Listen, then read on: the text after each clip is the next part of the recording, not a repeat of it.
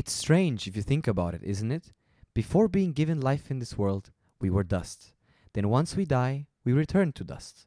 We're dust for a much longer period of time than we're human, which actually means it's normal to be dead, and being alive is a brief exception. Why are we so afraid of death? Und mit diesem Zitat willkommen wir euch bei einer neuen Folge von Filmjoker. Ich bin die leitende Person hier und vor mir sitzt der liebe Dennis Ritter. Ähm, willkommen zu unserer zweiten Folge von der 7x7 der Animes, oder? Hab ich Richtig. richtig angesprochen? Hi erstmal, André. Ja? Sehr Hi. schön, dass du, dass du hier auch dein, dein Oder? opening Ich habe das schon wie ein hast. Pro Profi Du hast gemacht. das schon wie ein Profi gemacht. Ja. Auch selbstverständlich vorgelesen, ohne Haken. Einfach, Einfach. toll. Aber toll, ja. Ja, schön, dich wieder zu sehen. Lange nicht mehr, seit Ja. halbe Stunde Für, für uns so. seit einer halben Stunde, für euch seit eine Woche. wahrscheinlich Nee. drei Wochen. Drei Wochen! Ja, ich glaube, die erste Folge Was? kommt, es kommt direkt am 8. Juli raus. Und ich glaube, die nächste ist dann für, den, für Ende Juli geplant. Also drei Wochen ungefähr. Crazy. Ja, mal gucken dann im August. Also ja, kann sogar vielleicht bis in November gehen. Also mal schauen. Ähm, ja. wir machen weiter mit unserer mit unserem 7x7 der Animes. Ja, ihr wisst schon das Konzept. Ähm, genau, wenn wer das Konzept nicht kennt, hört euch die erste Folge nochmal an. Wir erklären nicht alles nochmal. ja. Grob zusammengefasst. Wir haben 49 Anime-Filme geguckt, haben sie jeder für uns gerankt, Mhm. haben dieses Ranking, ohne dass wir es voneinander kennen, an Raphael geschickt. Der hat das zusammen ausgewertet. Das genauere Prinzip erfahrt ihr in der ersten Folge. Genau. Deswegen hört euch Mehr musst du nicht sagen. an. Und jetzt reden wir heute über die Ja. Filme Jede Platz Folge 42 bis 36. Ja, jede Folge sieben Filme. Und ja, jetzt ist mittlerweile der Punkt, wo wir beide sagen können, okay, erste Folge könnten beide ungefähr Mhm. Vorhersehen, was so, was so Weil dran man kommen grob könnte. wusste auf jeden Fall, was so die waren, die die Leute bisher am schwächsten fanden. Weil wir beide halt ungefähr die platziert haben. Genau, aber jetzt im Mittelteil ist das ein ganz großes Uff. Also das kann jetzt, alles sein. Jetzt ist schon Mittelteil, ja. Ähm, ja, aber bevor wir mit den Plätzen äh, 42, Stimmt. ja 42 ist der erste, ne? Ja, Ja, bevor wir damit 42. anfangen, Ja, 42, ja klar. reden wir auch heute wieder über eine Serie, die wir euch vorstellen mö möchten, die du schon länger kennst, die ich jüngst gesehen habe. Mhm. ähm, reden aber auch nicht nur über die Serie, sondern auch über einen alternativen, äh, über einen Film, der ein alternatives Ende für diese Serie abbildet Mhm. und über eine alternative Filmreihe, bestehend aus vier Filmen, die die Serie jetzt nochmal neu erzählt hat. Ja, okay. Nämlich okay. Neon Genesis Evangelion. Evangelion. Wir werden das jetzt nicht im Detail machen, also Mhm. keine Sorge, das wird jetzt hier keine halbe Stunde über, den, über die Serie und über die Sachen talken. Wir wollen auch nicht zu viel spoilern. Boah, weißt Aber- du eigentlich, genau wo du Evangelion gesagt hast, hättest du dieses Sankuku, dieser Opening von Evangelion einfach laufen. Boah, das wäre so lit. Ja, wäre richtig cool, vor allem auch für die GEMA. Ich würde direkt Geld haben wollen. Ja, Ähm, okay. Aber sehr schön, du hast das ja gerade sehr schön angesungen. Jeder, Ja, jede ja. Person wird jetzt wissen, wie der, das Opening klingt. Ähm, Neon Gen- Genesis Evangelion. 1995 ist die Serie rausgekommen Oh, stimmt. von. Hideaki Anno. Ähm, Ja, richtig. es geht um die Erde in einem postapokalyptischen Zustand, die von Engeln angegriffen wird, also von Wesen aus dem übernatürlichen Wesen irgendwie aus dem. Ja, also jetzt nicht wirklich, also nicht Engel, die wir kennen, sondern ich würde sogar tippen, dass es das sind Engel, ähm, wie die eigentlich in der Bibel äh, depicted werden. Also, äh, Ja, würde ich mal bei der Serie auch von ausgehen, dass sie sich weil, weil die sehen eigentlich nicht wie, wie diese typische Engel, sondern, also nicht, auf jeden Fall nicht wie, wie Menschen, sondern so wie Kreaturen, irgendwelche Mhm. Aliens. abstrakte Form, Wesen, Ja. irgendwas. Ja. Ähm, die einzige Möglichkeit für die Menschen, diese Engel abzuwehren, liegt in den Evas. Das sind große Mechs, die von einer Geheimorganisation namens NERV gesteuert werden, genauer gesagt von Kinderpiloten. ähm, einer davon ist der Sohn des Leiters von NERV, nämlich Shinji. Shinji Ikari. Shinji Ikari. Ähm, Ähm, Ikari Shinji eigentlich. Aber ja, egal. das ist so basically mal die Handlung der Serie. Mhm. Ja, schon Ähm, zusammengefasst. Obwohl, ja, eigentlich schon, ja. Ja, der Rest ergibt sich dann. Ja, Äh, die, was ist die Serie? Die Serie ist in der ersten Hälfte ein sexistischer, feuchter Traum für kleine pubertierende Teenie Boys. Okay, okay. Äh, nicht nur wegen der Nacktheit. Nacktheit ist per se erstmal okay, wenn man sie inszeniert. Aber ich finde so die Art, wie sie inszeniert ist, so immer diese Shots zwischen, Zwischen langen, Beinen. nackten Beinen durch, wo genau oben vor dem Schritt abgeschritten wird, sodass Ja. der Kopf des, des, der Teenie Boys sich denken kann, oh geil, Kamera kommt ein bisschen höher. Er ist schon ein bisschen notgeil. Ähm, das heißt übrigens, Fun Fact jetzt, weil wir reden über Genesis Evangelion, das ist Ja. voll philosophisch, oder? Ich finde, da kann Ja. man ein bisschen Philosophiewissen droppen, Ja, oder? ja, klar. Ähm, was ich meine, heißt nämlich äh, Skopophilie. Das ist definiert worden von Sigmund Freud. Ja. Freud, nicht Freud. Freud. Nicht Äh, der, Sigmund Freund. Freud als äh, Schaulust, also voyeuristische Tendenzen, also so dieser angeborene Instinkt und Teil unserer Identi Sexualität, dass wir so geil darauf sind, Sachen zu sehen. Mhm. So dieses, du kannst nicht weggucken, so du willst hingucken, du bist, ja, du, du hast so eine, so eine sexuell aufgeladene Note beim Schauen. Ja. Und das kann halt gerade im Film sehr gerne auch mal provoziert werden durch genau solche Kameraeinstellungen, wie sie Neon Genesis Evangelion wirklich, wirklich, wirklich zuhauf hat. Ähm, ja, aber vor allem Ja. jede weibliche Figur in der ersten Hälfte wird so okay, in der ersten Hälfte, ja, okay. Und alle haben Daddy-Issues. Alle. schon, okay. Wirklich, das ist einfach, das ist so krass, wie viele Es Daddy ist so Issues krass, was eigentlich für was für Game Shinji hat einfach. Er gönnt sich einfach fast jeden. ja, zumindest in seinem Kopf. Ja. Ähm, Also, oh, nee, eigentlich doch. ja, Eigentlich. aber dafür, dass er halt so ein weirder kleiner Boy ist, irgendwie auch er ist kein- 14. Das meine ich Er halt, ist 14. es ist halt genau das. Es, es, es, es, also es, ist, es spricht genau auf das an. Es ist einfach dafür, dass Ja. irgendwelche 14-Jährigen sich denken können, ja geil, wenn der das kann, ne, dann äh, komme ich auch rein Ja. hier. Übrigens, Dennis ist nicht so Fan von dem Protagonist Shinji. Den findest du schon ein bisschen anstrengend, ne? Ja, ich bin auch generell sehr kritisch, was die Serie angeht. Das kann ich schon mal vorweg sagen. Ja. Also ich muss sagen, ich bin, ähm, ich, ich weiß nicht, ich finde, die ist sehr schnell out of time gekommen. Äh, ich finde sie aus heutiger Sicht nicht mehr sonderlich hält, also ich finde nicht, dass sie den Mhm. so, so der, der, der, Zeitprobe standgehalten hat. Ich finde sie mittlerweile nicht mehr so sonderlich gut. Sie hat geile Momente, gerade in der zweiten Hälfte.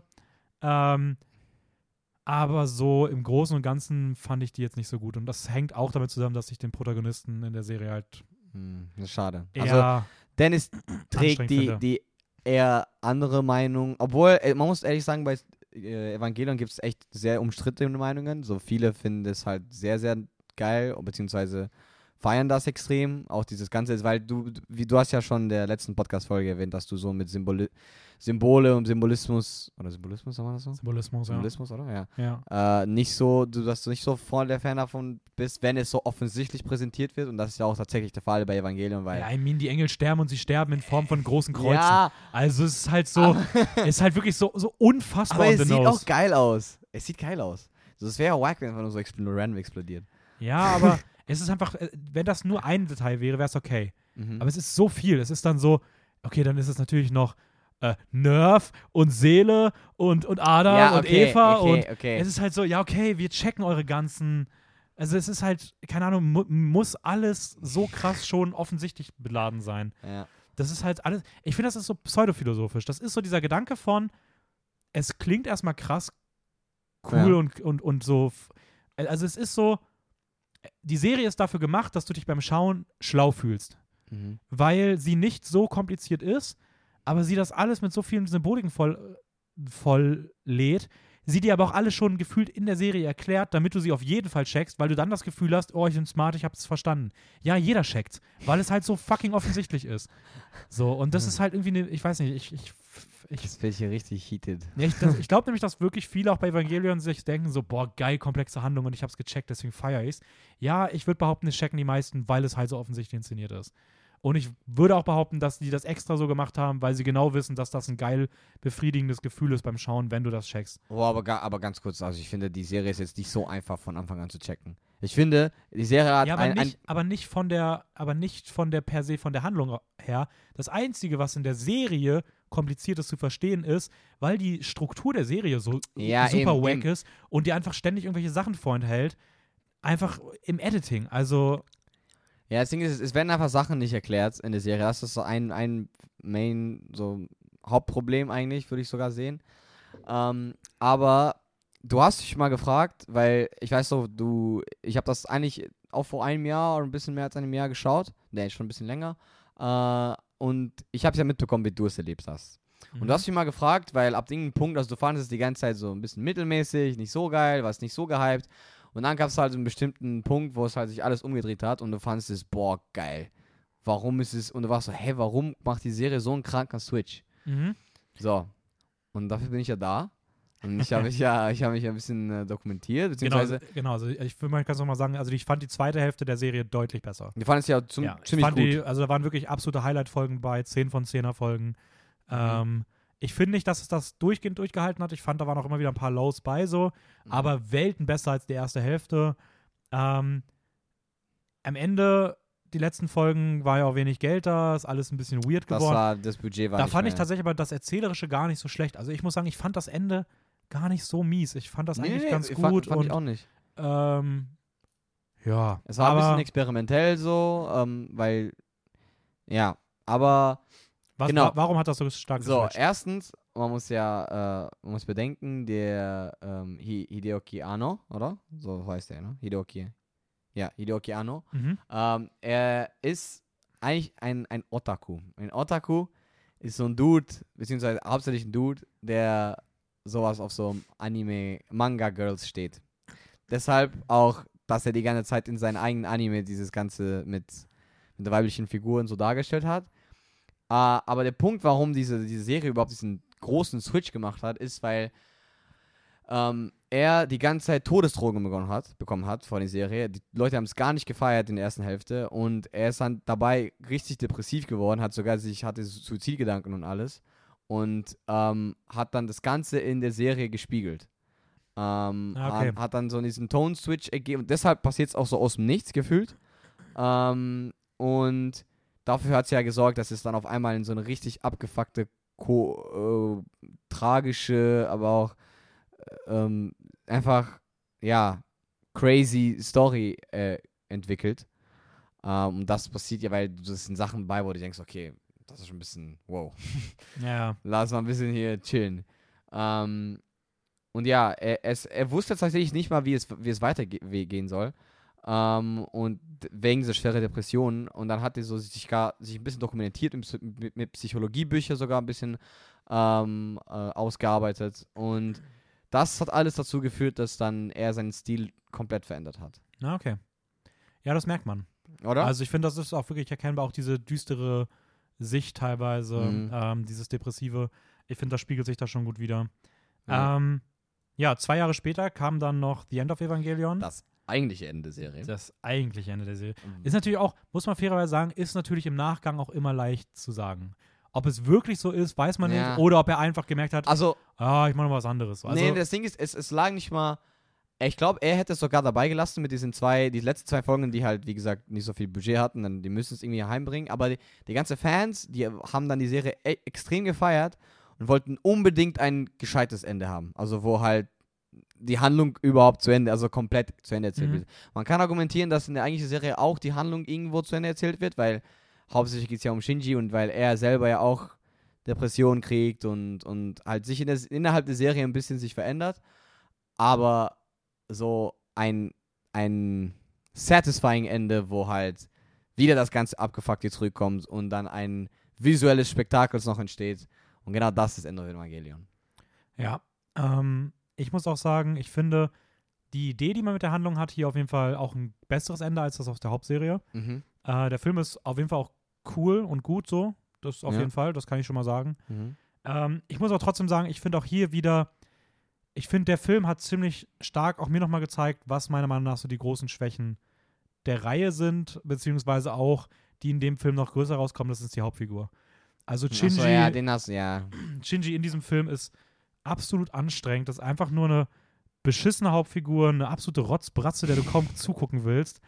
Ähm, und ich habe das Der Gefühl, es ist nicht. Das Ding ist, ich habe nicht das Gefühl, dass es, dass es die Figur so rüberkommt, wie sie gezielt inszeniert wird. Also ich habe das Mhm. Gefühl, die gewünschte Emotion und die erzielte Emotion, zumindest bei mir, sind nicht identisch. Also Okay.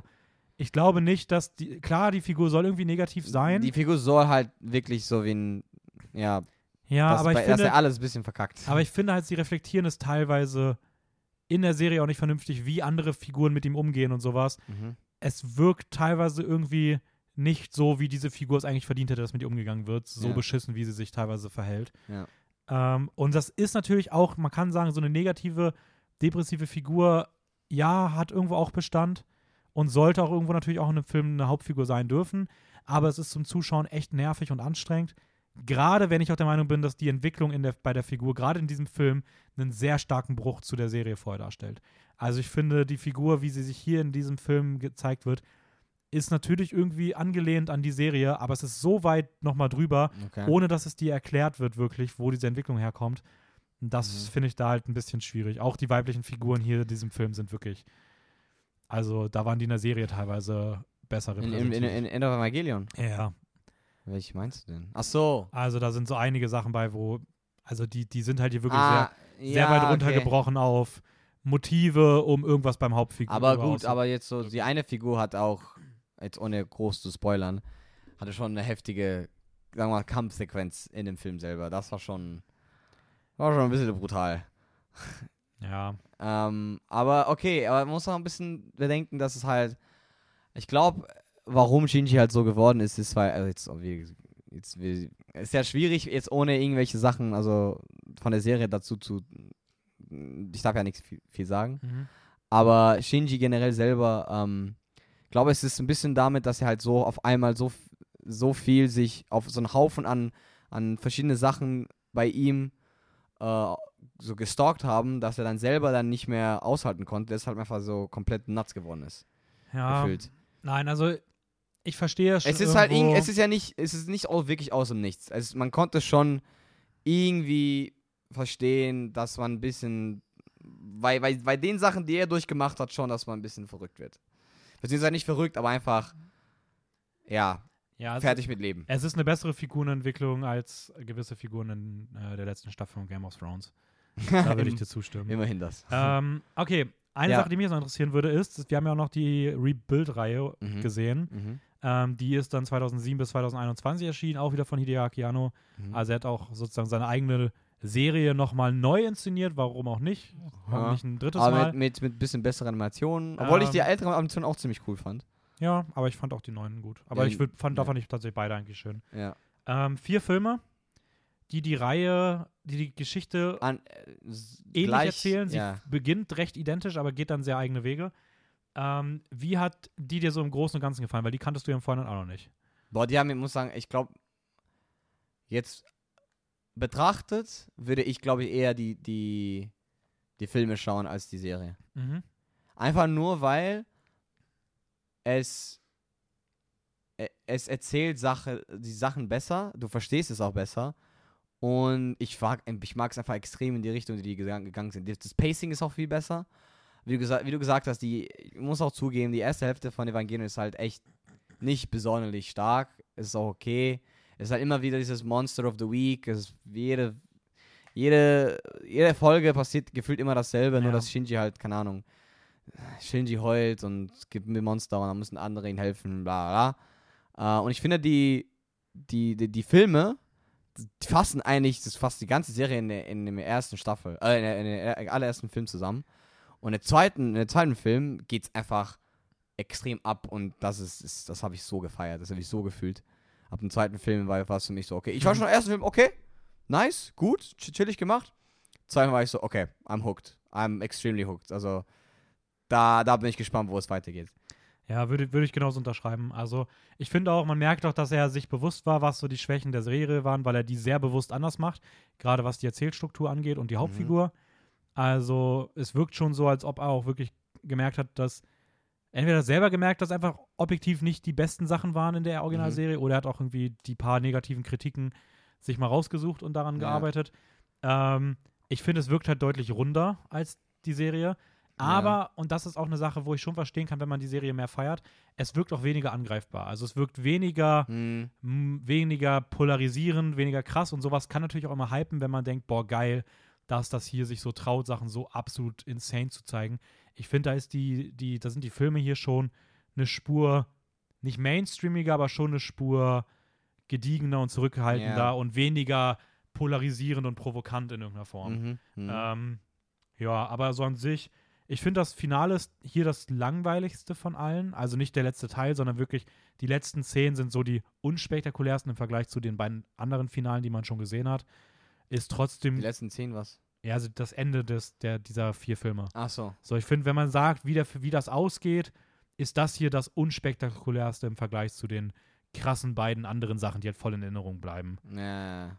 Aber ja, ist trotzdem, ist trotzdem, ist trotzdem, gut. also der letzte Teil ist trotzdem der beste. Ja, So. und, und aber selbst die Teile davor, ich meine, das ist das Ding, in, in dem dritten Teil gibt sich einfach der Film, also die, du hast die Zeit, zwei verschiedene, zwei Figuren, Shinji und jeweils diese Kaworu, ähm, halt, du gibst ihnen genug Zeit, sich halt jeweils zu entwickeln.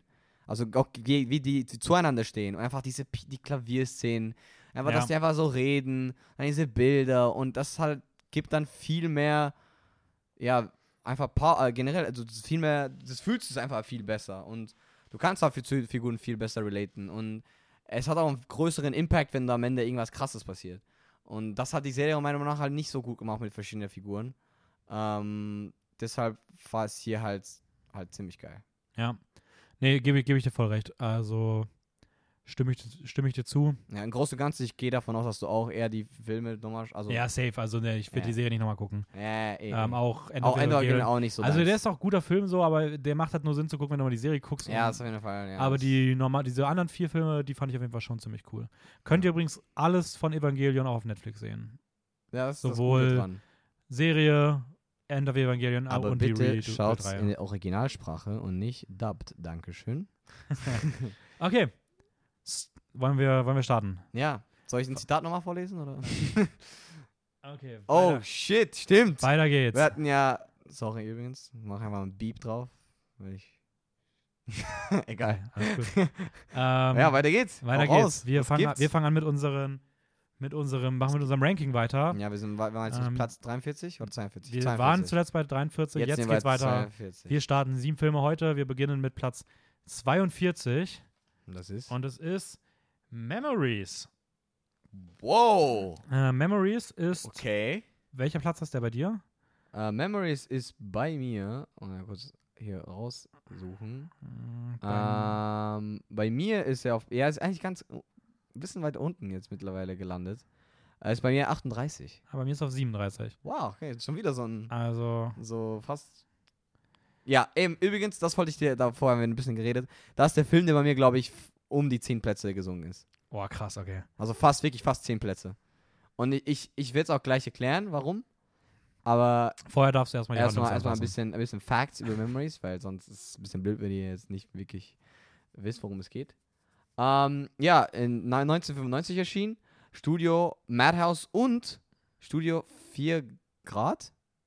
Okay, oder? Klingt irgendwie lustig. Oder hast du hast den auch? Also das ist halt die beiden. Und Regisseur sind dann drei verschiedene, weil Mem Memories nämlich eine An An Anthology-Serie ist. Ähm, rund um das Hauptthema Memories. Äh, werde jetzt nicht, werde jetzt nicht groß spoilern, worum es geht, aber ein bisschen erwähnen, was die, was die Folgen halt, äh, Ist übrigens die einzige richtige Anthology-Reihe, die wir haben. die wir drin haben. Ja. Wir machen vielleicht in der Zukunft irgendwann, wenn wir mit dieser Reihe durch sind und danach mal weiter mit sowas machen, ja. da machen wir vielleicht mal eine Folge, wo wir uns dann nur mit so Anthology-Filmen Drei, irgendwie, drei verschiedene Ja, irgendwie sowas. Anthology-Serien, ja. Und genau, Regisseure sind Katsuhiro Otomo, der, den, der wird nochmal noch mal vorkommen in der Reihe. Koji Mhm. Morimoto und Tensei Okamura. Und Memories ist eigentlich eine Zusammenstellung von drei eigenständigen Kurzfilmen, die jeweils verschiedene Genres umfassen. Äh, der erste ist äh, Magnetic Rose.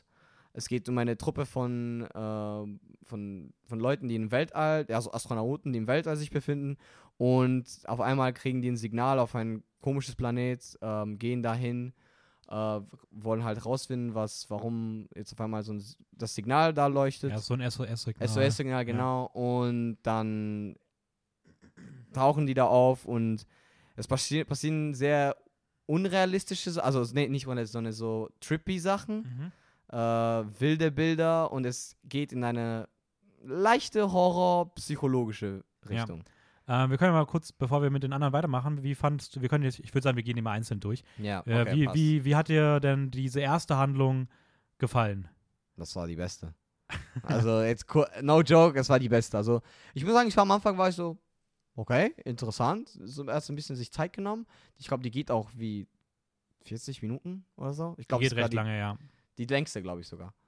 Äh, oder Ja, doch, das ist mit ja, Abstand die längste, ja. Auf jeden Fall fand ich sie ziemlich geil. Also wie ab irgendeinem Punkt, so ab, ich glaube so, sogar kurz vor der, vor der Hälfte ist es schon die Spannung, fühlst, man fühlt schon die Spannung. Ähm, und es eskaliert dann einfach weiter und weiter. Und es ist einfach so gut erzählt worden. Ja, also ich muss auch sagen, wenn das, wenn die gesamte, der gesamte Film, auch die anderen Stories, das Niveau dieser ersten gehalten hätten, Ja. wäre das bei mir auf jeden Fall in den Top 10 gelandet. Oder generell, wenn einfach nur es um diese Story ging. ja, Aber dann hätte es halt nicht eine Anthology-Serie sein sollen. ja, stimmt schon. Mich hat so ein bisschen an äh, Love, Death and Robots Beyond the Killer Rift erinnert. Ähm, Ja, aber gar nicht, überhaupt nicht mit diese, man muss sich jetzt, äh, wer jetzt Love, Death and Robots kennt, gar nicht mit diese ha- ultra viele Roboter oder Monstrositäten Nein, aber irgendwie so. so vom Vibe. aber ja, vom Vibe und was so erzählt wird. Ja. Ähm, nein, ich muss sagen, ich fand die großartig, geile Visuals. Ähm, das Setting sah super aus. Ja. Die Story, Boah, die Alter, da- Message. Es gab so ein paar Shots, die sind mir so krass im Kopf geblieben. So irgendwann einmal so eine Rose. Ähm, Ja. Dann das Piano, wie gesagt, was da unten in diesen Ruinen Ja. steht. Alter Schwede. Ähm, die, bei Letterbox gibt es ja auch dieses Titelbild von dieser Familie Ja, so am weiß. Tisch, die so aussieht wie aus Boah. Kalkstein und sowas Boah, und ist Spinnen. Schon heftig. Das sind einfach Shots, die sind so großartig. weißt du, dies, dieses Artwork oder generell das, die Animation haben mich auch echt an Satoshi Kons Stil erinnert. Ja, voll. Würde da auch extrem gut reinpassen. Ich ja. weiß gar nicht, ich, ich schätze sogar, dass er vielleicht eventuell da gear- mitgearbeitet hat. Weil es ist viel, ist mir zu ähnlich. Wenn du dran denkst. Das ist wirklich ähnlich. Ich meine auch, er war da irgendwo bei. Ich, Ich das- glaub- ich hab glaube das schon. irgendwo gelesen, aber da bin ich mir gerade nicht ganz sicher. Okay, ja, auf jeden Fall. Also, habe ich mir noch nicht rausgeschrieben. Magneto Rose hat uns beiden sehr, sehr, sehr, sehr ge- Ja, die Figuren waren halt auch cool und gleichzeitig auch diese Musik hatte sowas von so einer Oper. Ja, Ähm, es ging ja um so eine Opersängerin. Ja, und aber es war auch in der Musik abgebildet und auch in den Kameraeinstellungen teilweise drin. Also einfach großartige Geschichte, mitreißend. Heftig. Ähm, ja, dann kam. Äh, Stinkbomb. Mhm, um was ging's da? Um so ein Du, der. Ah, so.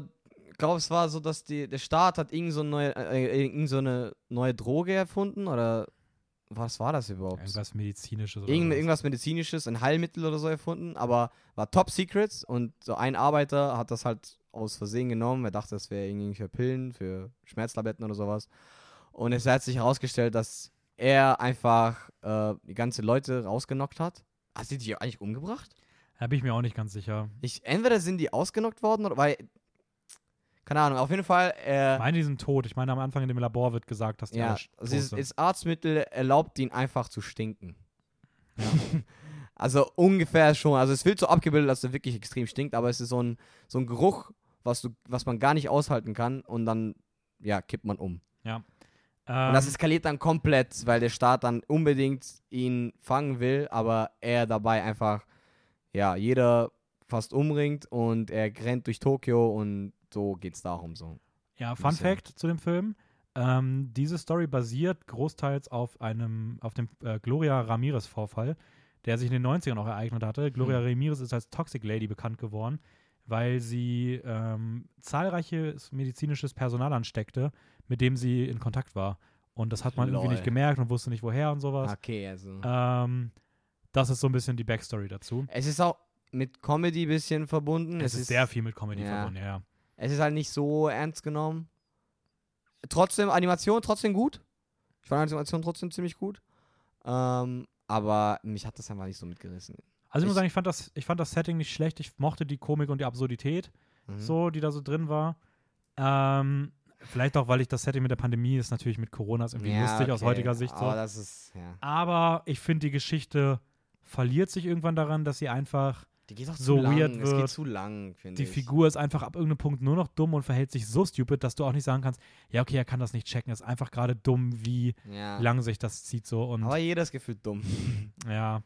Keine Aber ich Ahnung. fand sie, es zieht das Gesamtniveau natürlich schon runter, aber für so eine Anthology-Serie die Idee zu haben, zu sagen, okay, nach dieser ersten Story lass mal was Absurdes und Komisches machen, finde ich schon per se okay. Und generell, warum, okay, du hast mir eh ein bisschen erzählt, warum diese Folge zu diesem, zu das, also das ganze Thema Memories passt.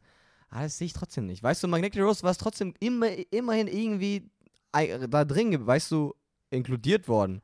ja. Aber hier ist es gar nicht. Es ist einfach, du musst Vorwissen haben. Ja, generell, also stimmt schon, das ganze Memory-Gedanke ist halt echt nicht so präsent. Nee. Außer halt in der ersten Story. Ja, aber, okay. Ja, jetzt kommen wir zum, zum letzten. Das Meiner war- Meinung nach dem Schwächsten. Ja, da unterscheiden sich ein bisschen die Meinungen, weil, keine Ahnung, ich glaube, Ca Cannon Fodder heißt übrigens die, die, das letzte. Es geht auch kurz, wie lange? So 20 Minuten? Ja, zwölf oder so, nur zwölf, 14 Echt? Minuten oder so. So das geht richtig kurz. Ja, es ist eigentlich so, ist ein One, One, One Take. Ja. Ein One Take von einer Familie, die sich in einem Krieg-driven, äh, also eigentlich Kanonen, äh, fett, mit Kanonen, so Stadt, Äh, eine Familie wird abgebildet, wie die einfach ihren Alltag da verbringen. Der Vater geht jeweils arbeiten, der Sohn geht in der Schule und die Mom arbeitet auch. Und das ist alles in One-Take. ist ein sehr, sehr, sehr unterschiedlichen Stil von den anderen zwei, was Dennis jetzt nicht so gefeiert hat. Ähm, aber ja, da ist auch ein prägnanter, sagen wir mal, Soundtrack, genauso wie bei äh, Fand ich übrigens richtig, also ich fand den Soundtrack furchtbar. ja, also eben, wollte ich gerade sagen, es erinnert ihn wahrscheinlich ein bisschen an Night on the Galactic Railroad. Nee, es war ja eher so diese Marschtöne von so Military Sounds. Ja, ja. aber halt viel zu präsent und Ja. keine Ahnung. Aber ja, und das ist eigentlich, das war's. Also mehr wird da nicht gezeigt. Es ist einfach so ein, ein Tag abgebildet, wie die da in dieser Canon-Stadt.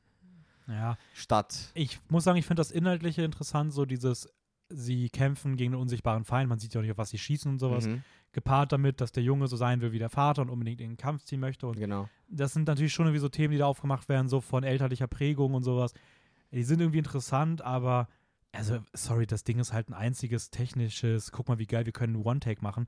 Und ich denke mal so, ja, okay, das ist vielleicht in Live-Action was Aber Spektakuläres. Anime, Aber ja. animiert ist es halt, du kannst alles animieren. Das hat, also Longtake oder nicht Longtake, hat in, macht keinen anderen Unterschied in der Animation. Das ist Ja. so weird, dass das irgendwie so der einzige Verkaufspunkt von dieser Geschichte ist. Ja, keine Ahnung, ich fühle das nicht so. Ja, Insgesamt Memories, schon eine Enttäuschung. Magnetic Rose, jederzeit wieder gucken, großartig. Also allein nur wegen. Magnetic Rose empfehlenswert. Ja. 100 Pro. Aber ja, müsst ihr euch selber gucken, ob ihr die anderen zwei auch gut findet oder halt sehenswert findet. Aber für uns würde ich mal sagen, dass es eher eine Enttäuschung war, weil wir eigentlich, glaube ich, beide ziemlich gehypt drauf waren. ja, ist übrigens bei My Animalist auf Platz 1061, also auch so in den 30ern irgendwo. Mhm. Ja, ist jetzt also auch kein Outstanding oder eine volle Enttäuschung. Ja. Okay. Aber, aber schön zu sehen. Platz 41. Let's go, der Hase.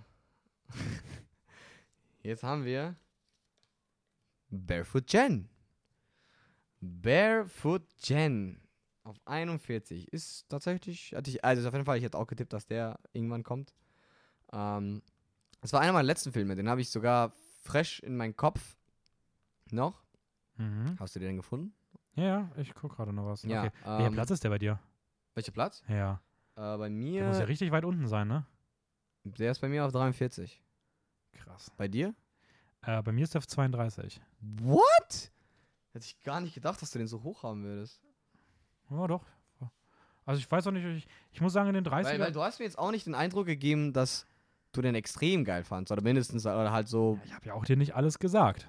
Ich habe ja auch immer ein bisschen, ähm, ich wollte ja auch nicht, dass du. war das einer, wo du, wo du nicht sicher wur- warst, ob der da bei diesem Platz war? Oder wo war der schon set in stone von Auch der war, eigentlich, der war eigentlich recht lange da auf dem Platz. Ähm, okay, Barefoot Jen. Mhm. Ja? Ähm, es geht um die Ereignisse rund um den, ich glaube, Atombombenabwurf im Zweiten Weltkrieg auf Hiroshima. Und Nagasaki. Ähm, ah, ja. Ja, aber Erstmal hauptsächlich Hiroshima, ja. hauptsächlich Hiroshima. Ähm, wir schauen auf eine kleine japanische Familie rund um den jungen Jen. Ich weiß nicht, wie der mit Namen Gen. heißt. Gen, Jen, Gen. Jen. ähm, seine beiden Geschwister, seinen Vater und die schwangere Mutter, ähm, die von dem Kriegstreiben völlig überrascht werden und in dem Alltag ja einfach rausgerissen werden und halt mitten, sich mitten in einer brutalen, lebenszerschmetternden ähm, Kriegssituation wiederfinden. Ähm, ja, ist ein Film, den man nicht so schnell vergisst. Ich würde ihn am ehesten mit Grave of the Fireflies vergleichen. Ja, ist so Ähm, gut. sehr harte Thematik, sehr düsteres Drama. Ähm, ja, ich finde ihn weitaus schwächer als Grave of the Fireflies, auf Ja, jeden ist Fall. er auch. Ähm, ja, wie, wie hat er dir denn so im Großen und Ganzen gefallen? Weil du bist ja, bei, bei dir ist er ja nochmal deutlich weiter hinten. Ja, das Ding ist, ich habe jetzt auch, bei mir war auch dieses Aspekt, dass man, was, ich habe immer so gedacht, was würde ich eher wieder schauen? Und da war halt bei mir Barefoot Jen auch wieder so ein Erlebnis, genauso wie bei ähm, Gravity Fireflies. Krank, also, äh, also jetzt, klar, andere Qualität so, aber heftig, was da erzählt wird, aber würde ich jetzt nicht nochmal direkt schauen wollen. Also das ist so, wenn, dann würde ich dann vielleicht noch mit einer Person nochmal zusammenschauen, einfach nur ihm zu zeigen, dass, was da halt abgebildet wird. Aber das soll auf jeden Fall nicht heißen, dass es schlecht ist. Gar nicht. Ich, Barefoot Jen lebt eigentlich aus dieser ja, Ereignis von, von dieser Bombing. Es kann man auch ruhig sagen, weil es handelt sich ja darum. Ähm, Ja. und und da, was für Bilder da und wie das Ganze dargestellt wird, ab dem Punkt ist es schon, pui. Das, ist, das vergisst man, wie du gesagt hast, das vergisst man nicht so einfach. Ja, also ich muss sagen, diese ganzen krassen Kriegsgewaltspitzen, die sind halt schon, die sind ja schon heftig. Also da gibt's, also gerade die Szene mit dem Hiroshima-Bombenanschlag Ja. dann. Aber Also- auch danach, was passiert. Ja, aber, aber da sind schon kranke Bilder bei, so, die vergisst man nicht mehr. Ich bin bei so Kriegssachen eigentlich nicht der Fan davon, das so zu lösen. Ich finde es eigentlich, ich bin halt eher so der Fan davon, das so ein bisschen softer auszudrücken und eher so über Symboliken oder über die Figuren zu kommen. Und der Film Mhm. kommt halt sehr krass über das, über das Visuelle, kann man fast schon so ein bisschen so Kriegsexploitation, also Aha. so krasse Bilder und das ist so das Verkauf. Aber ich, es find, ich finde, es funktioniert und natürlich muss der Krieg auch in Härte gezeigt werden und Ja. das äh, ist in dem Film wirklich gelingt, das in absoluter Perfektion an der Stelle. Ja, ja, das heißt, ja, stimmt. Der, eine, der andere Kriegsfilm gefällt dir mehr. Ja. Ähm, ich fand, die Figuren hätten noch ein bisschen tiefer sein können. Also ja, gerade gerade Gen fand ich schon, äh, also Gen ist für mich so der große Negativpunkt des Films. Echt? Ich weiß nicht, ich fühle den jetzt nicht so sehr. Er, er hat schon eine nervige Stimme, Er hat oder? halt eine nervige Stimme, gepaart Ja. damit, dass in diesem Film irgendwie alle permanent schreien müssen, auch in Szenen, wo irgendwie gar nichts krasses passiert. Wo ich mir ja. so denke, so, Bros, beruhigt, beruhigt euch, so atmen mal locker durch. Ähm, ja. Und eine Sache, die mich ein bisschen genervt hat, ist, äh, das hat, der hat so immer wieder so, so pseudodokumentarische Einschübe. Also so, so Erzählpassagen, in denen das so krass wie eine Dokumentation wirken soll, wenn auch so von den wahren Ereignissen gesprochen wird. So. Und ich finde, das hätte man auch visuell ein bisschen mehr in die Story einbauen können, ohne dass es einfach so drüber gelegt Ja. wird. So, das fand ich auch ein bisschen, hm. Aber so an sich, ich muss sagen, ich mochte den, mochte den gerne. Ähm, ja, Wäre auch keiner, den ich jetzt nochmal schauen würde, aber nicht, weil ich ihn nicht gut fand, sondern eher, weil ich ihn halt extrem hart vom Thema finde. Ich würde jetzt auch nicht Grave of the Fireflies mir denken an einem Samstagabend so geil, voll Bock drauf. Ja Jetzt eben, ein Bierchen eben genau. und war, of the Fireflies. das war auch einer meiner meine Punkte, warum ich den jetzt eigentlich theoretisch gesehen so low gerankt habe. Aber das hat nicht, wie gesagt, nichts damit zu tun, dass er nicht gut ist. Ist bei My Animalist übrigens auf Platz 908 918. Ja, auch. also auch noch in den Reichweite. 30ern. Aber wie gesagt, aber die, auch wenn man in den Top 1000 bei Animalist, My Animalist, ist es immer noch sehr gut. er soll übrigens auch noch einen guten zweiten Teil davon geben. Echt? Von Barefoot Jen. Ja, der hat noch einen zweiten Film. Ja, ich weiß, dass er den zweiten Teil, hat, aber ich habe gehört, dass es nicht so gut sein ja, nicht so gut wie der erste, aber Ja, ah, okay. immer noch okay. So, Platz 40. Let's go. Ist es jetzt endlich mal soweit langsam? Ja, bitte. Komm. Ich glaube, jetzt ist es soweit. Ich hab's gerade Oder? Hm, Sag mir nicht, dass es nicht ist. Mirai. Ja! Okay. So, wer jetzt die erste Folge brav angehört hat, weiß, dass ich die ganze Zeit. Auf einen Film gewartet hat. Naja, und das ist genau der. Äh, weil nämlich der mein 49. Platz ist. Dein letzter Platz, ja. Um, ja, mein letzter Platz. Und bei dir? Bei mir ist er auf Platz 26. Wow. Ja, 26, sogar fast in der besseren Hälfte. fast in der besseren Hälfte, ja. Und wenn ich dir am Ende Damn. sage, was für Filme teilweise dahinter sind, wirst du an die Decke gehen wie sonst was. Aber Na, Verrate ich dir noch nicht jetzt. na. So, Mirai. Ähm, Mirai, okay. Ja, Schön, du dass- darfst den. schön, Schön, dass- dass du den Schön, dass ich über den jetzt reden darf. Ja, wollte ich gerade sagen. Ähm, ich habe sogar eine, so eine kurz und knackige Review geschrieben, äh, Zusammenfassung mir, mir hier im Kopf. Ist übrigens von äh, Mamoru Hosoda. Ja, unser erster. Und es ist der erste Film, Film, den wir den von ihm haben, von dem Wow. Regisseur, von dem wir die meisten haben. ja, Also, aber muss man ja auch ein bisschen loben so. ja, hat's Also, dass sein erster Film erst bei 40 kommt. ja, die letzten neun Plätze schon mal, schon mal durchgehalten. Ja, und das ist meiner Meinung nach auch der schwächste von seinen. Sehe ich anders. Ah, stimmt. Ob ja. Offensichtlich, weil Ja, Spoiler, die Hosoda-Filme sind bei mir nicht alle in den Top 26. Nicht? Nee. Also ich Wie? habe. Was, das, heißt, was, das heißt, Mira ist dein bester Film oder was? Von ihm? äh, er Ist, Nein. er ist für mich von ihm mein. Also ich habe drei andere hinter ihm. Ja, aber du hast ah, zwei andere vor Zwei ihm. andere vor ihm, ja. Ja, wollte ich Aber gerade er ist sagen. in der bessere- Nee, einen anderen vor ihm. Nein, zwei. Er hat sechs Filme gemacht. Sechs haben wir von ihm Ja. geguckt? Okay, egal. äh, von Mamoru Hosoda in 2018, also auch recht neu. Von Studio Chizu, der, der, die arbeiten auch sehr, sehr gerne mit äh, Hosoda, Hosoda zusammen. Worum geht's? In einer ruhigen Ecke der Stadt hat der vierjährige Kun Ota ein verwöhntes Leben als Einzelkind mit seinen Eltern und dem Familienhund Yuko geführt. Doch als seine kleine Schwester Mirai nach Hause kommt, wird sein einfaches Leben auf den Kopf gestellt. Plötzlich dreht sich nicht mehr alles um ihn.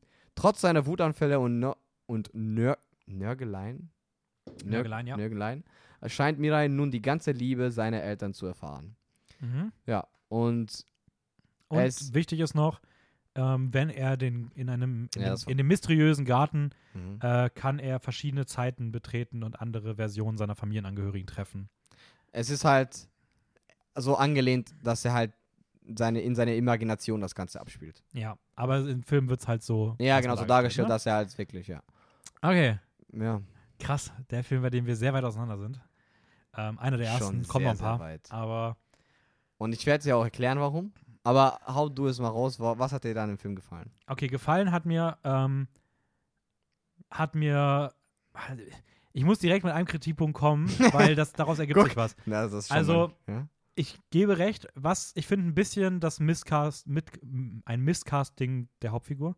komplett. Äh, Moka Kamishirai war zu dem damaligen Zeitpunkt ein 18-jähriges Mädchen, der, die hier irgendwie einen vierjährigen Jungen Absolute sollen. Das ist, das Das ist nicht die so gut. Die nervigste Stimme, die ich jemals mal in einem Anime gehört habe. Ja, aber, und das, da komme ich direkt zu meinem ersten positiven Punkt, die Figur kann nervig erscheinen, aber genau das sind ja auch Kinder. Also genau das, dieses Bild möchte der Film ja über Ja. Kinder ausdrücken. Mhm. Also er will ja genau dieses, ein, ein süßes, anstrengendes Mysteri Mysterium soll das sein. Ein- Mhm. Es, also man merkt halt, dass Mamoru Soda hier sehr stark die väterliche Sicht annimmt.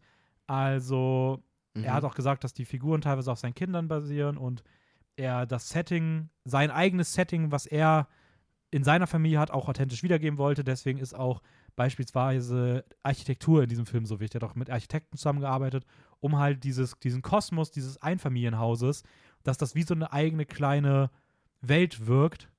Ähm, Ne. ähm, dass das halt, ja, okay, ich war gerade kurz verwirrt, ähm, dass das halt irgendwie, ja, stimmig ist und ineinander greift und auch einfach passt. Und ich finde, dieses, diese Welt von diesem Einfamilienhaus, die kriegt der Film halt richtig gut Mhm. abgebildet. Das wirkt wie ein richtig authentischer, echter Ort, super rund gestaltet. Das Kind ist super nervig, aber genau das soll es halt sein, weil es halt so stark diese väterliche Perspektive einnimmt Mhm. und demnach auch passt und trotzdem ist es irgendwie, also ich finde auch cool, wie Kuhn irgendwie so als entdeckungsneugierig ähm, gezeichnet wird, wie er, Mhm. also wie irgendwie diese Seiten so koexistieren so. Also es ist halt das Beste und das Schlechteste, wenn du Kinder hast, in einer Figur zusammengebunden. und ich, das Ja. ist halt das, was der Film auslösen will und deswegen ist es meiner Meinung nach auch extrem gut gelungen. Also, was ich dir zustimmen kann, ist, dass tatsächlich diese, diese ganze Setting, beziehungsweise wie das Ganze im Haus abgespielt wird und mit seiner Imagination äh, ziemlich cool ist. Habe ich sogar gefeiert. Ich fand es schade, dass es halt, dass es nicht mehr, ne, nicht, dass es öfter war, aber guck, der Film heißt Mirai. Mirai ist seine Schwester. Und, weiß nicht, hast du eigentlich den, den Trailer schon mal angeschaut nee. von Mirai? Ja, damals irgendwann mal. Egal. Mirai im Trailer scheint richtig geil zu sein. Und äh, er st die stellen das ein bisschen so dar, dass er die ganze Zeit ähm, mit seiner. Weil äh, das macht er eigentlich direkt am Anfang. Er redet mit der zukünftig, mit seiner zukünftigen später, wie sie in der Zukunft aussieht. Also Mirai from the future. So. Mhm. Und das war dann so ein Ding, was ich. eine Also, das fand ich schon sehr, sehr geil. So eine coole Idee. Aber das. Mirai kommt viel zu wenig vor in diesem Film als Zukunft Mirai. Sie wird nur als Baby da, also sie ist nur als Baby da, okay. Und Kun, wie gesagt, ist, ist ja, er ist. Kinder sollen anstrengend sein. Ich habe noch nie so ein anstrengender Kind wie Kun erlebt. Und, ähm, also in Anime halt gezeigt worden. Kinder sind so generell richtig anstrengend. Und ich fand diese ganze Schema, es war immer wieder dasselbe. Du hattest ein, irgendwas passiert. Äh, Kun äh, wurde, wurde eifersüchtig auf seine Schwester Mirai. Dann kamen die, die Eltern, haben ihn halt äh, ja, ein bisschen angemotzt, haben gesagt, hey, pass mal auf. Kun hat dann wieder weitergeheult, hat irgendwie, ist irgendwann weggegangen, da kam diese ganze, äh, seine Imagination, was abspielt. Und dann war er wieder gut drauf und so geht's wieder weiter. Und es ist immer wieder dasselbe. Und, und ich habe das Gefühl, es ist halt, keine Ahnung, auch dieses dazu gepaarte, dass er die ganze Zeit so nervig ist und seine Stimme überhaupt nicht, die Stimme von ihm passt gar nicht. Also keine Ahnung, er hätte mich sogar, er hätte so, so keine Ahnung, es hat einfach nicht gepasst für mich. Und weißt du, wenn ich über eine Hälfte vom Film mir denke, so, boah, pf, keine Ahnung, schon nicht so viel Bock, dann ist es für mich halt persönlich nicht so ein, nicht ein guter Film. Nee, ist ja voll okay. Also ich kann voll verstehen, wenn man davon so genervt ist. Weißt du, dass es, man da nicht. es ist schade, weil ich ja auch in meiner Review geschrieben habe, sorry, dass ich dich ein bisschen unterbrochen habe, aber Ist weil okay. ich bin jetzt heated. ähm, es, es ist schade, weil wie gesagt, ich den Film eigentlich geil, also sehr gut, also ziemlich gut gef- gefunden, also ich hätte ihn gut gefunden, wenn es ein paar Sachen gewesen wäre, wäre in der Stru Erzählstruktur beziehungsweise an der Figur, äh, die geändert äh, gewesen hätten, wären, keine Ahnung. Ja, ich muss sagen, ja, ich kann es irgendwie verstehen. Mich hat es jetzt nicht gestört. Ich fand sogar eher, dass es dadurch einen gewissen Charme bekommen hat, weil auch hier wieder dieses Episodische in der Erzählstruktur, dass es halt so Ja, ist, genau. wie, es wiederholt sich immer ein bisschen, aber es ist ja irgendwie so, ja, es sind so Momente aus dem Leben eines Vaters oder aus, dem, aus der Sicht, wenn du Kinder hast, Mhm. die halt irgendwie so passieren können. Und mich hat das so ein bisschen an My Neighbor the Armadas erinnert. ja. Und natürlich ist das dann kein absolutes Meisterwerk, weil es halt irgendwie so ein bisschen auch sich in dieser episodischen Struktur verliert. Aber es hat irgendwie dadurch auch so einen gewissen Charme. Es sind so wie so kleine Kurzclips, die du siehst. Mich hat es, wie gesagt, nicht, nicht gestört. Und ich finde Ja, das Finale okay. vom Film extrem stark. Ja, das, das fand ich aber auch cool. Also das Dieses Ganze am Ende mit dem Zug und sowas. ja. Das sieht auch echt super aus von den, von den Optiken. Und ähm, Mhm. ähm, Fun Fact dazu übrigens, und das Ja. wird dich jetzt richtig zu Weißglut treiben. Okay. Ähm, Mirai wurde äh, für den Oscar nominiert als bester Animationsfilm. Okay. ähm, der Preis wird seit 2002 vergeben für Animationsfilme. Okay. Mirai ist damit der einzige Film aus unserer gesamten Liste von 49 Filmen, Na, der für den? Oscar nominiert wurde. Die einzigen anderen Anime-Filme, die es noch geschafft haben, sind Ghibli-Filme. Und da sind es Old Moving Castle, The Wind Rises, The Tale of the Spirited Princess Away. Kaguya, When Mani Was There, The Red Turtle und Spirited Away. Der auch den Preis 2003 gewinnen konnte. Krass. Aber aus unseren 49 Filmen ist Mirai, der Mirai? einzige Film, der für einen Oscar nominiert wurde. mein letzter Platz. Dein letzter Platz. Fand ich, fand ich witzig. Boah, krass. Okay. I get, I, I guess, aber Mich hat es aber auch so ein bisschen an Ponyo erinnert. Weil auch bei Ponyo fand ich die Stimme auch nervig. Aber auch da passt es irgendwie dazu, dass es halt so ein ja, kleines aber Ponyo hat, okay, okay, ja. es ist auch ein absolut nerviges Kind. Das kindisch, Kind, Kind, ja, okay. Aber Ponyo geht in eine andere Richtung. Ja, aber es ist trotzdem, Ponyo ist viel besser. es ist trotzdem ein kleines, nerviges Kind. ja, okay. Aber nicht so störend wie bei Mirai. Ja. Aber wie gesagt, es ist, es, ist, es ist eigentlich schön, also gefällt mir, dass sie dir gefallen hat. Weil dann hast, können die anderen auch andere, eine andere Ansicht auf den Film gehen. Ja, ist sehen. ja auch, ist ja auch, es kann ja auch beides richtig sein. Ja. Aber So. ja, wie gesagt, Mamoru Hosoda. Ist allerdings übrigens auch bei My Animalist auf Platz 2520 und damit auch hier der vorletzte Platz insgesamt. Ja. Aber ich mache mich stark für diesen Film. Okay, äh, Ja. du bist wieder dran mit Aufmachen. Sicher? Ja, ich habe gerade Mirai aufgemacht. Oh, stimmt. Damit sind wir bei Platz 39. Boah, jetzt ist aber wild. Was Mhm. passiert denn jetzt? Okay, den habe ich auch jetzt gerade erwartet. Jinro, The Wolf Brigade. Ja, okay. Brigade. Ist, ist okay. Ist okay. Wolf Brigade. Äh, der ist bei mir. Der ist, also bei mir ist er auf Platz. Du, du, du, du, du, nee, doch, warte. Äh, 35. Okay, bei mir ist er Platz 38. Ach ja, also der hat Ah, sich ein bisschen schlechter Auch gefallen. weit hinten. Aber trotzdem ungefähr nah dran. Und Auf Ja. jeden Fall nicht so, nicht so weit auseinander wie bei Mirai. Okay, Jinro. Ähm, ist von Hiroyuki Okiura, von dem haben wir auch noch einen weiteren Film drin, der dann noch wann anders kommt. Ähm, worum geht es? Es geht um ein alternatives World War II-Setting, in dem Deutschland den Krieg gewonnen hat. Äh, Fuse ist ein Mitglied einer, oder Fuse, Fuse, ist ein Mitglied einer Elite-Einheit zur Bekämpfung terroristischer Gruppierungen. Er muss eines Tages mit ansehen, wie vor seinen Augen ein Mädchen Suizid beginnt und ist davon traumatisiert. Mhm. Er geht dann erneut in ein Training und soll das Geschehene verarbeiten und das auch Gesehene verarbeiten, also das, was ihn, Mhm. was ihn, was sein Traumata ausgelöst hat. Ähm, er wird dann aber auch gleichzeitig zu einer Schlüsselfigur in einem politischen Disput mit einer anderen polizeilichen Gruppierung, nachdem er die Schwester des Mädchens trifft, trifft die er vor, sein, die vor seinen Augen gestorben ist. So, Ja. das kann man, glaube ich, so zusammenfassen. Ähm, ein Film, der sehr anders ist, als ich erwartet hatte. Ich Vom auch, Trailer hatte bei ich mir so ein. Dystopisches Action-Spektakel oder zumindest so ein dystopisches Setting irgendwie erwartet. Ja. Und es war eher so ein langsam erzählter Polit-Thriller, würde ich behaupten. Also Ja. gerade das Politische war sehr im Mittelpunkt und so. Das Ähm, stimmt. Ja, Finde ich per se nicht schlecht. Ich finde es cool, dass es so einen Polit-Thriller gibt. Das ist was. Wir haben genug Actionfilme schon, von daher war es mal was Oh ja, anderes. wir haben sehr viele. Ähm, ja. Ich weiß nicht. Mir ging es bei der Rezeption von dem Film sehr gemischt. Ich hatte wahnsinnige Probleme, der Handlung zu folgen, Ich auch. ohne dass ich das Gefühl hatte, dass es sonderlich kompliziert ist.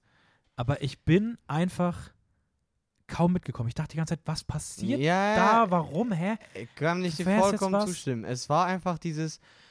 Es war auch, weil irgendwie, ich weiß nicht, haben die Figuren so leise geredet oder es war einfach alles so langsam und es hat auch so ein eigenes Vibe erzeugt.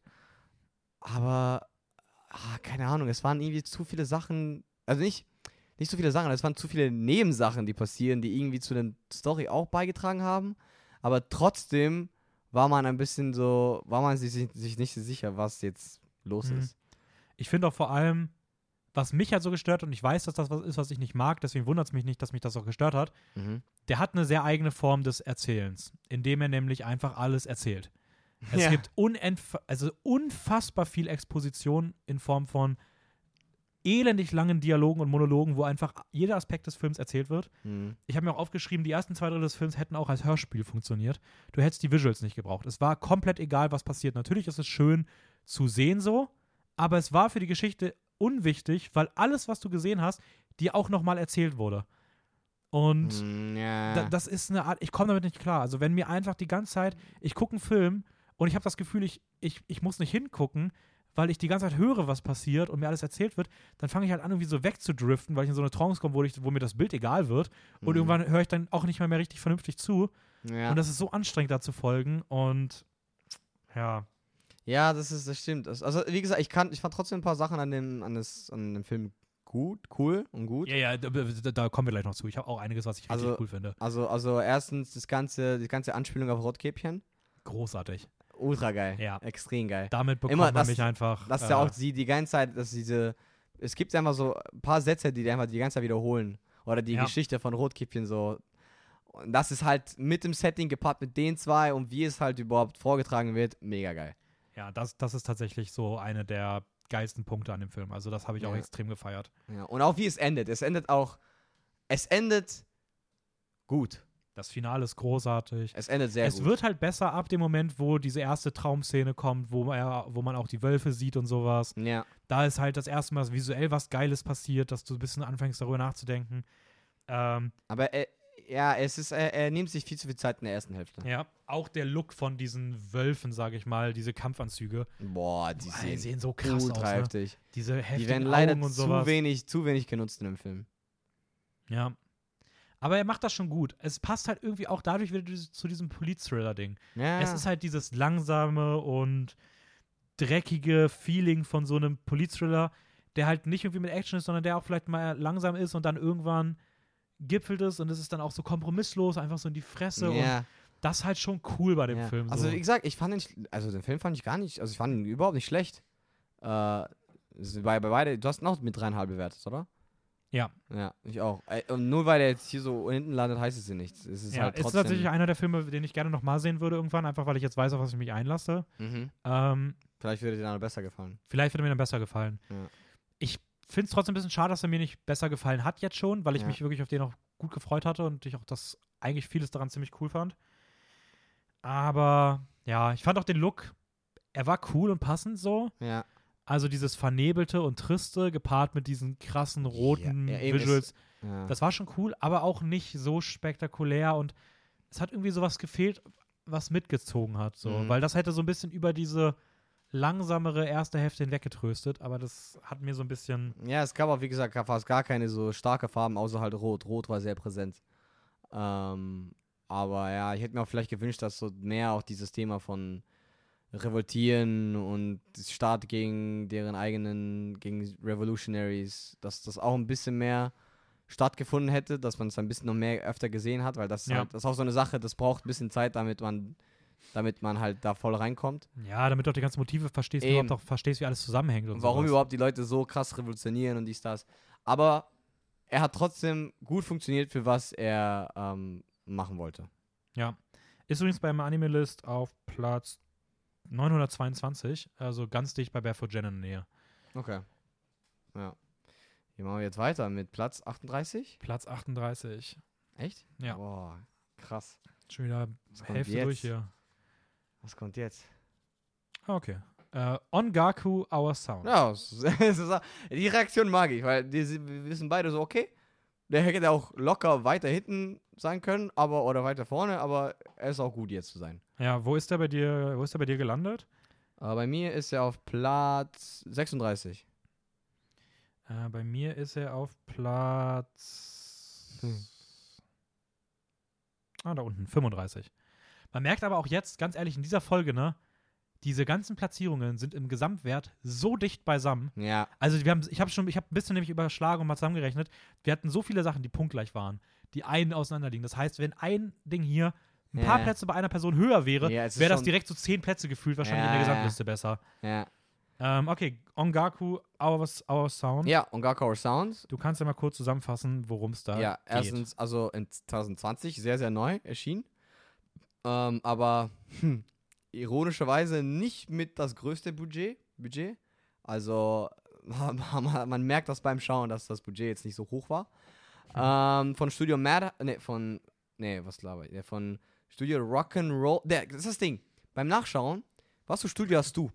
Ich habe, Ich habe mir die Studios nicht rausgeschrieben. ah, Ich habe okay. gesagt, da standen teilweise acht Studios bei. Ich kenne die alle gar nicht. nee, nee, es gibt immer ein Hauptstudio. Ja, aber das, da, wo ich nachgeguckt habe, stand das nicht. Und ich weiß ja nicht, was das Hauptstudio Okay. ist, weil ich die Studios nicht kenne. Ja, ja. Und aus dem Kopf zu wissen, was davon das Haupt. Das bringt bei mir nichts. Ja, ich hätte dann alles gut. teilweise zehn Studios rausgeschrieben. Ä- Ist für mich auch tatsächlich was ein bisschen, hätte ich es auch nicht gewusst, weil es ist Rock'n'Roll Mountain Tip Top. also ich glaube, es sind zwei verschiedene, zwei Studios, die. Mountain Tip Top klingt ja mega. Also. Rock'n'Roll Mountain Tip Top. Also ich finde, das ist. Aber es ist, ich glaube, es sind zwei St- Studios, die zusammenarbeiten oder sowas. Auf jeden Fall, worum geht's? Ongaku ist die unverfälschte Darstellung dreier Teenager-Jungs von dem, Moment, von dem Moment an, in dem sie die Schönheit des Musikmachens entdecken, bis hin zu ihrem ersten Live-Auftritt, der ein einfaches Mittel gegen Lang Langeweile in einen feu feurigen Ausdruck von Leidenschaft verwandelt. Ja, das Sehr schön zusammengefasst. Ich glaube, das fasst es gut zusammen. Es Ja. ist sehr, sehr, sehr untypisch. Einzigartig auch.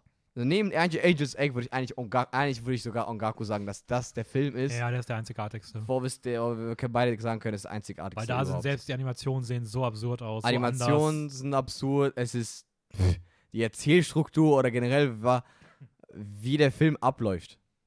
Ja. Es ist einfach. Der hat auch, also ich habe ihn, ich habe ihn bei mir zusammengefasst als Indie Music Deadpan Movie, weil es ist so Ja. absolut trockener Humor, wo teilweise auch so 10 Sekunden auf dem Gesicht gehalten wird, bevor was passiert und dann kommt einfach nur so ein dummer Spruch Ja. und du- so richtig trocken und denkst einfach so, ja, okay, ist schon lustig. Ja. Dann hast du wieder eine weirde Musik drin, so Indie-Musik auch, also alles sehr auf, ja, so alternative Sachen, nicht das, was du erwarten Eben nicht würdest. das so typische. und ja, ich finde ihn, find ihn cool. Ich Ich ihn auch gerne. cool. Also ich finde auch so einen Film immer auch locker. Ich hätte, ich könnte mir nochmal geben. Also. Äh, Fun Fact, auch hier wieder, äh, der ist mit Crowdfunding-Budget entstanden. Ah, also Die haben über Crowdfunding 40.000 äh, US-Dollar ungefähr um, Okay. umgerechnet gesammelt. Das ist das Budget des Films. also schon, schon crazy.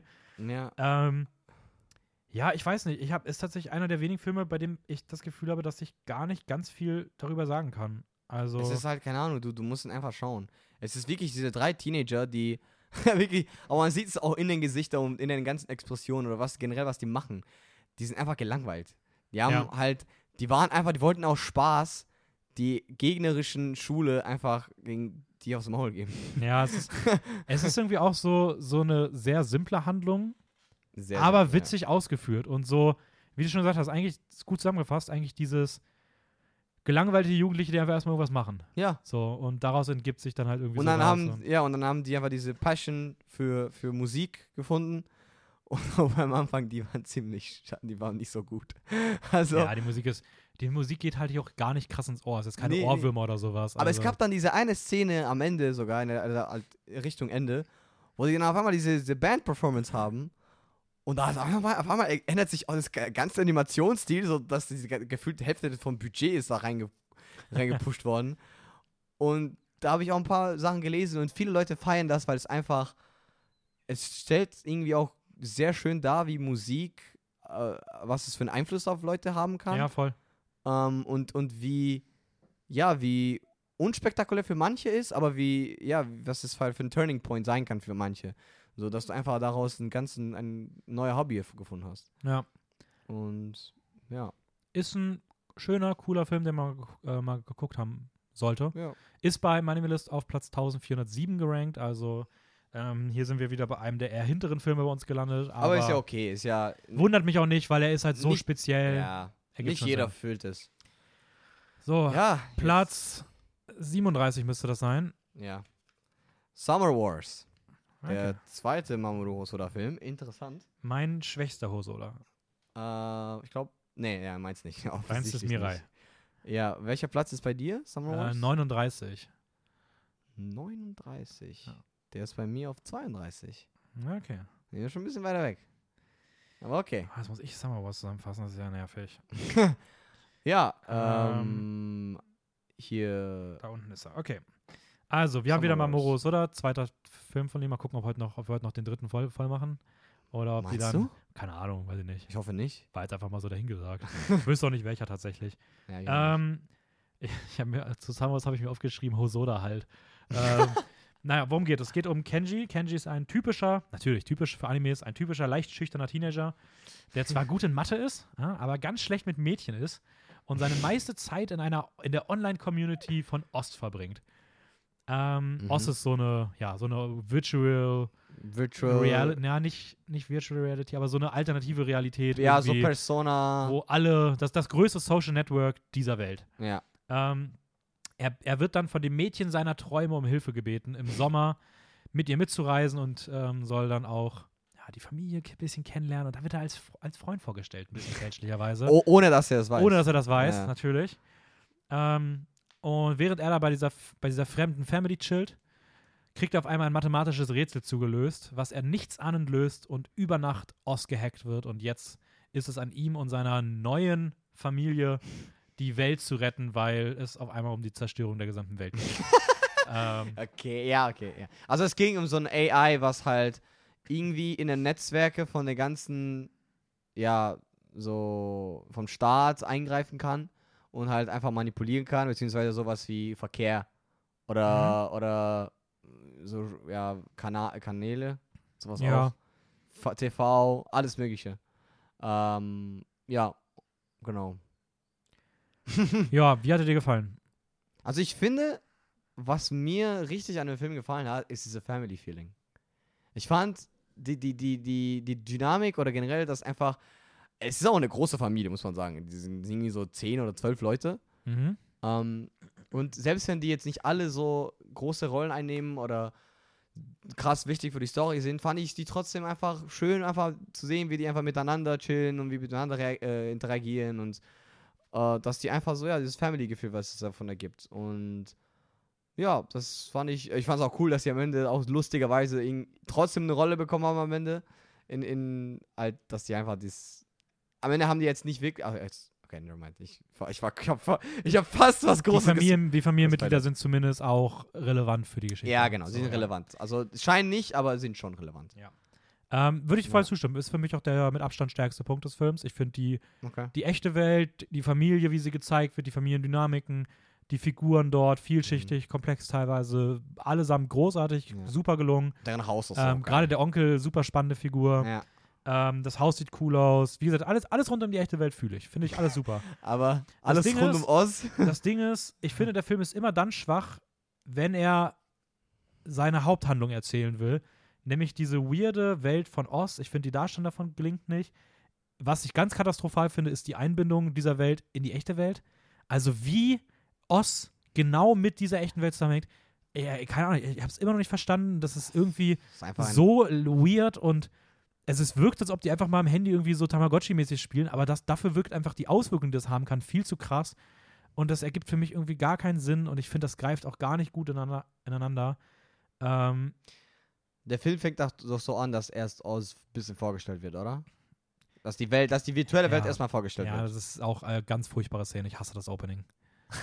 also das Opening ist, ich weiß nicht, Das wäre auch was Gutes. die Animationen sehen scheiße aus, die, ich finde es viel zu kindlich. Ich finde, es sieht viel zu kindlich aus. Ja. Ähm, hat mich so ein bisschen auch an Ralph Breaks the Internet erinnert. Äh, dieses, Ja. dieses, wenn so Cyberwelten dargestellt wird, habe ich hier auch gar nicht gefühlt. Mhm. Ähm, und man merkt, finde ich, sehr stark, Hosoda hat auch an Digimon mitgearbeitet. Mhm. Und man merkt, finde ich, sehr stark den Einfluss davon in der Art und Weise, wie er die Figuren in dieser Ostwelt dargestellt hat. Die ganzen Ähm, Designs und so auch. Das ganze Design und sowas. Und ich habe auch mit Digimon nie krass connected, Mhm. weswegen ich das einfach nicht gefühlt habe. Und ich finde diese ganze, wie gesagt, alles rundum aus, schmeiß aus dem Film, schmückt den Rest aus, besserer Film. Ja, ich, ich, ich muss dir zugeben, dass halt das Oz nicht gut genug ausgearbeitet wurde, beziehungsweise die Handlung spielt nicht. Es ist immer dieser Switch. Der, die Handlung soll von Oz, äh, so geht ja eigentlich von Oz aus, spielt in der, aber dann in der realen Welt, aber dafür sind wir zu wenig in Oz und zu viel, verbringen zu viel im Oz, äh, zu wenig im Ja. Oz und auf, dafür aber halt eher an diese Familiendrama-Ding. Aber ich verstehe schon, was du meinst. Es das ist, halt übrigens ein Satz, den ihr bei Hosoda bei mir noch öfter hören werdet. Dass ich finde, dass es so zwei Welten gibt und die vielleicht nicht so gut zusammenfassen. Aber Ja. ich finde, hier ist es für mich mit Abstand am schlimmsten. Man muss auch Also, sagen, Mamoru von, von Anfang an, Hosoda macht gerne Isekais. Es ist halt dieses, dass man halt eine virtuelle Welt hat oder generell eine außergewöhnliche Welt, die nicht zu der wie der normalen Welt funktioniert, beziehungsweise stellt er die hauptsächlich immer parallel zueinander und ja, das macht er gerne, weil ich glaube vier oder drei davon, eigentlich fast alle Filme haben irgendwelche Aspekte davon. Ja. Ähm, ich muss trotzdem sagen, die Animationen per se sehen gut aus, wenn man den Stil mag. Ähm, er funktioniert okay, so, dass gerade das Finale, finde ich, ist schon ziemlich gelungen. Mhm. Sowohl dramaturgisch als auch emotional. Ich finde, das sind starke Szenen bei, gute Auflösung. Ja. Es wird halt echt sehr stark durch diese tolle Familie getragen. Es gibt so einen Moment, der hat mich wahnsinnig gemacht. Welches? Boah, das war, das ist auch so, das mit der äh, dumme Entscheidung? ja, Oder das mit Eis? ja, ei, ei, ei. Ey, wirklich, das, Ja. eigentlich ist alles gelöst. Aber nein, aber guck, aber guck, das ist, das ist, das ist, da muss ich dir aber, muss ich was anderes sagen, weil das ist genau das Ding, was spielt zusammen mit dieses Familiending. Familien können auch so chaotisch sein, dass sie einfach keinen Plan haben, was die anderen wollen. Ja, aber es ist ja einfach so eine dumme Einzelperson. Ja, So. ey, aber das kann auch eine dumme Einzelperson in einem Familientreffen sein, der, keine Ahnung, irgendwie zu besoffen ist und irgendwie, ja, da alles zerstört. Und das ist genau die Person in, in, in Summer Wars. Na, wenn du meinst. ähm, er ist Ja. übrigens genau auf Platz 500 beim Anime-List. Also Genau 500? Genau 500. Ähm, Ja, ist man muss auch sagen, auch bei, wäre wär auch genau in der Mitte insgesamt so. das ist schön. Ähm, ja, ich finde es trotzdem ein sehenswerter Film. Ja, es zeigt auch wie, wie, mal wieder, dass Anime-Fan, Fans äh, gerne auf Isekais stehen. Ich habe keins mehr. War das Platz 37 gerade? Ah. Ich habe noch ein. Nee. Warte. Das war Platz- Platz 38, ne? Ja. Haben wir was falsch gemacht? Es ist gerade irgendwas schiefgelaufen. Hab. Wer hat denn gerade die Handlung von Summer Wars zusammengefasst? Das war doch ich, oder? Ja. Hä? Und du hast doch jetzt noch 37, oder? Weil ich habe noch nee, 36. 37 Summer Wars. Alles Ach, gut. 37 Summer, du hast mir das Ja. zusammengefaltet? Okay. okay, ich sorry, hab, kurz- das, das war ich habe keins mehr. Ja, ich habe noch Mach jetzt keinen Stress. Ja, Alter. Okay, 36, letzter Film für heute. Ja, oh shit, ja. Mal gucken, wer sich noch in diese zweite, wer es noch in diese zweite Folge geschafft hat, beziehungsweise wer nicht besser gelandet ist. Mhm. Ja, okay. Äh, Interstellar 555, The Story of the Secret Star System. Oh, der kommt jetzt schon. Der kommt jetzt schon. Tut mir leid, dass du den gerne später gehabt hättest. Alles gut. Ist okay. Aber der rundet diese Folge heute ab. das ist aber schön, den als jetzt, jetzt zu haben. Ja, ähm, Ähm. der ist bei mir übrigens auf Platz 40. 40? Ja. Das war äh, auf 30. Ja, okay. So. Zehn, genau 10 auseinander. Und beide runde Plätze. Ähm, Ja. Ja, Ähm, Ja, ja, genau. Interstellar 555. den darfst du zusammenfassen. Ja, ist auch schön.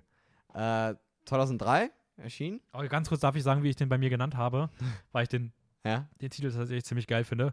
Ich habe bei mir rübergeschrieben, äh, Guardians of the Galaxy Volume 555, The Daft Punk, the Daft Punk House Musical. Ja. Er ist schon cooler. Er hast schon gut zusammengefasst. Eigentlich hast du ihn genau zusammengefasst. Also, Interstellar 555 ist eigentlich, Musi ist eigentlich eine Reihe von Musikvideos. Ähm, beziehungsweise die Umsetzung von Discovery, das Album von, von Daft Punk. Ähm, und es erzählt die Geschichte einer Band von vier außerirdischen Musi Musikern, die von einem bösen Manager entführt werden und auf die Erde zurückgebracht werden. Mhm. Äh, ihre einzige Hoffnung ist ein Raumpilot von ihrem Heim Heimatplaneten, der einen während der Entführung ausgestrahlten Notruf empf äh, empfängt und sich auf den Weg macht, sie zu retten. Ja. Und es ist, ei- es ist, es gibt keinen Dialog. Es ist eigentlich nur, ihr könnt eigentlich, das, äh, der ganze Film könnt ihr auf YouTube schauen, indem ihr einfach in der richtigen Reihenfolge die Def Daft Punk Videos schaut. Ja. Ähm, ja, gebe ich dir vollkommen recht. War ich auch sehr überrascht von. Ich habe nämlich tatsächlich gedacht, es würde auch noch Dialog geben und das nicht einfach nur die Musik ist. Ja. Ähm, es ist ein objektiv ein großartiger Film, ein herausragendes Projekt. Ähm, hat Daft Punk unsterblich gemacht. Ja, Einfach cool, dass sie sowas gemacht haben. Äh, cool umgesetzt. Handlung ist interessant, Figuren sind sympathisch. Ich finde ihn inhaltlich toll, weil er so diese Kritik an der Angleichung der Gesellschaft halt sehr stark hat. Also Ja. dieses, der Manager kommt hin und nimmt ihnen die Individualität weg und glättet sie sozusagen Mhm. und Ecken und Kanten werden abgeschliffen und in der Gesellschaft werden alle Leute gleich gemacht. Voll das krasse Thema, geil rübergebracht. Ähm, keine außergewöhnliche Individualität darf zugelassen werden. Das sind alles Punkte, die ich super finde. Es ist ein tolles Projekt. Ich habe da gar nichts groß zu kritisieren. Ja, mit der einzigen Sache, und das ist auch der Grund, warum der bei mir so weit hinten ist. Du ich feierst die bin Musik kein so. Fan von der Musik von Daft Punk. So. Bin, da muss ich dir komplett nicht zustimmen. Ich, ich feiere die Musik einfach. ja, das, Also ich, ich habe auch nicht groß, also davor habe ich jetzt auch nicht sehr oft äh, so in der Richtung so, wie nennt man das überhaupt so? Te Ja, House. Te House, Techno. Hau- ich hätte schon Technolog- so irgendwie, keine Ahnung, House Music, House. Ja. House, House. Ich sag House. Ich kenne mich mit Musik nicht aus. Ja, aber so halt dieses, ja, genau, eigentlich House. Ähm, und später machen wir auch ein bisschen R&B, aber auf jeden Fall, ich habe die Musik, ich habe die Musik, ich, ich sag dir ehrlich, dieses Al- Album von denen habe ich bis heute habe ich schon locker so fünf, sechs Mal wieder gehört. Krass, aber auf dem Weg zur Wenn Uni. ich die Musik gemocht hätte, wäre der bei mir aber wahrscheinlich weitaus höher als Platz 30. Ja, also wie gesagt, ich fand, ich fand ihn auch nett, äh, aber da sind trotzdem für mich so ein paar Songs, die eher rausstechen als andere. Ähm, Hast du welche rausgeschrieben, welche du besonders gut findest, oder weißt du das? Äh, ich habe so ich, vier, die ich besonders. also klar, Drei. Har drei. Harder, Better, Faster, Stronger. Habe ich auch. Äh, einfach äh, One More Time. Ist, Hab ich auch, Ist, der ist- su super. Äh, aber es gibt auch mehrere von den, den, den. Warte, ich mach mal kurz das Album einfach auf. Was hast du noch von? Also, m, One More Time, Harder, Better, Faster, Stronger und für mich wäre dann noch Too Long, den fand ich auch noch großartig. Too Long. Ja, das ist der, der, Ja. der finale Song, ne? Ja. Der finde ich auch super nice. Da, es gibt noch Aero, äh, Digital Love, finde ich auch sehr nice. Das ist da, wo der, wo der dieses, dieses Notanruf bekommt und dann er an sie denkt, dieser Mhm. Pilot. Und dann macht er sich auf den Weg dahin. Äh, Crescendos fand ich auch geil, da wo die zum ersten Mal dieses du, du, du, na, kann ich jetzt nicht nachmachen. Aber Sehr äh, gut. da, wo die äh, zum ersten Mal auf die Welt kommen, auf unsere, auf die Erde und dann mussten die halt singen die ganze Zeit und dann sieht man, wie berühmt die werden. Äh, das ist so, so heißt das die Band auch, Mhm. Crescendos. Äh, und es gab noch ein paar, die ich ganz, ganz nett fand. Aber ja. Ja, äh, Interstellar 555 ist bei Minimalist auf Platz 405. Ah, Ist damit der, ja. glaube ich, beste, den wir heute hatten. Ähm, Ja. Und auch bei uns der beste, den wir heute hatten. Ja. Ist ja der letzte. Ja. Ähm, wir können ja nochmal wieder kurz durchgehen. Das heißt, ich nehme mir nochmal die Zettel, die wir hier haben. Ich auch. Du hast vier, ich habe drei, wenn alles richtig ist. Ja. Ja, Okay, wir hatten als erstes auf Platz 42 hatten wir Memories. ja. Auf 41 hatten wir Barefoot Jen. Auf Platz 40 hatten wir Mirai. Auf 39 hatten wir Jinro, The Wolf Brigade. Auf 38 ist runtergefallen, hatten wir, glaube ich, Ongaku Our Sound. Ja, Ongaku Our Sound auf 38. Ja. Du Ach bist so. dran. auf 37 Summer Wars. Und auf 36 Interstellar 555, The Story of the Secret Star System. Und in diesem Sinne gehen Sind wir jetzt durch für essen, heute? weil wir einfach Hunger Wir haben. haben Hunger und Gönnen uns gleich Chicken Wings. für euch geht es Chicken dann weiter Tenders. in ein paar Wochen. Ja. Wir für nehmen, wir machen jetzt auch, mal gucken, ob wir heute noch eine aufnehmen, sonst geht es für uns mit der Aufnahme morgen weiter. Als nächstes dann die Plätze 35 bis 29. Also Mhm. wir, wir gehen auf die Mitte zu. Ja.